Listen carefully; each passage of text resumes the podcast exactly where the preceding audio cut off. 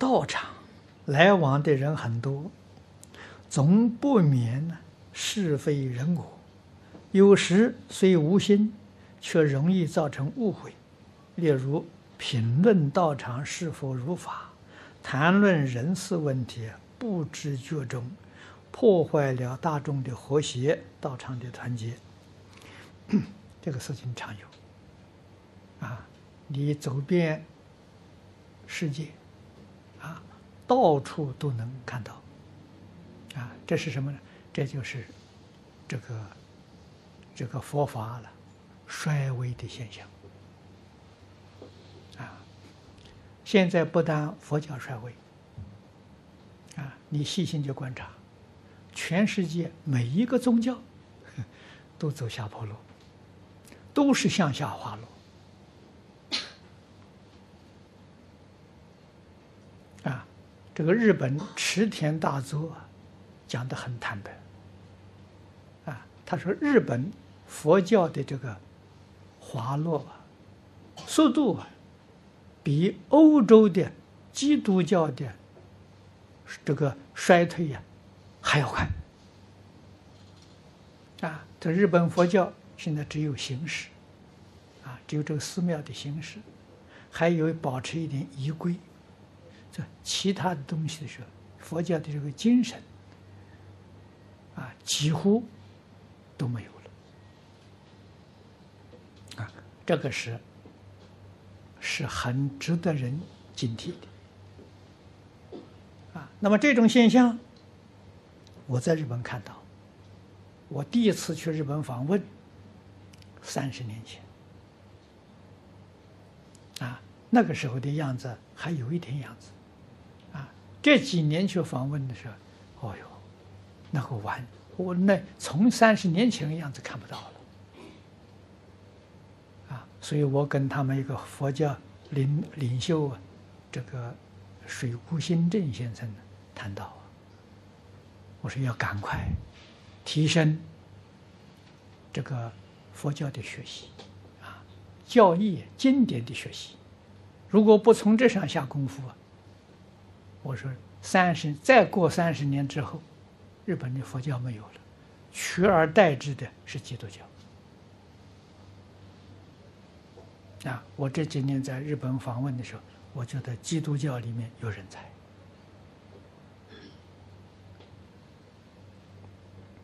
啊，确确实实是。能言善辩啊！我跟他们在这个日本电视台举行过一次这个访谈啊，他来问我啊，五十五十分钟播出，问了我十几个问题啊，我一桩一桩给他解答啊，解答到最后的提这个问题，哎，他说法师，我们基督教啊。心量很窄小啊，这怎么办？提出这个问题来问我，我当时就告诉他，我说解决的方法就在你经典里头啊。他说哪一段呢？我说你们的经典有没有上帝爱世人啊？他说有。我说有没有神爱世人呢？有我说那就不得了吗？我说你要晓得，上帝爱我不爱你呀。他感觉到很惊讶了，说：“这为什么上帝爱你不爱我？”哎，我说我是世人呐。哎，上帝没有说爱基督徒啊，他说是爱世人啊。啊，我说我是世人，我爱上帝，我也爱世人，我跟上帝志同道合，上帝怎么不爱我了？为什么不爱你呢？你爱上帝不爱世人，你说你跟上帝唱反调啊？上帝怎么会爱你？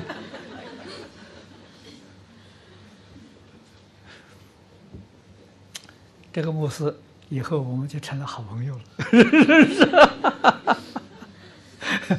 我到日本打电话他就来了。这石井牧师他是个大学教授啊。所以还算还算很不错，很明理啊！所以然后我就告诉他，上帝爱世人是很抽象的，上帝怎么爱法嘛？啊，不是上帝怎么如何爱世人呢？就是你们这神职人员，你们这个上帝的信徒，要把上帝的爱从自己身上发扬光大去爱世人，那就对了。否则话是空话吗？这一句吗？啊，正跟佛教里面佛菩萨大慈大悲也是抽象的呀。佛菩萨大慈大悲在这这慈悲在哪里呀？啊，是要佛教里面的传教士，佛教徒要把大慈大悲从自己身上发扬光大，去对一切众生，这就对了。啊，我说了他服啊。啊，我说不可以，这样心量不就脱开了？你能够爱世人就脱开了。你光爱上帝不爱世人，你心量永远是那么小，啊，那就错了。啊，啊，所以这个这个问题啊，是的，是是是，你要把佛菩萨的大慈大悲，啊，要发扬出来，啊，不要批评别人的是非人过。啊，说话言语要非常谨慎。啊，所谓是听者，啊，这个言者无意，听者有心的，就会产生误会。啊，所以孔子教学言语列在第二课，非常重视。第一个是德行啊，第二个是言语。啊，一句话说错了，就跟人结了怨仇。啊。多生多劫都不能化解，你说麻不麻烦？啊，所以佛家禁止戏论，戏论就是我们今天讲的开玩笑。啊，佛菩萨跟任何人接触从来不开玩笑的。啊，这个也一定要懂得。啊，所以这是我们讲很小的事情，为什么佛菩萨这么重视？他有原因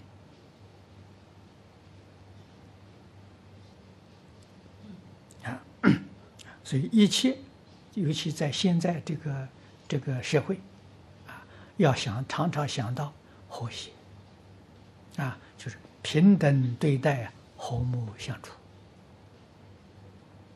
啊，我要从我们自己本身做起，啊，他不跟我和，我跟他和，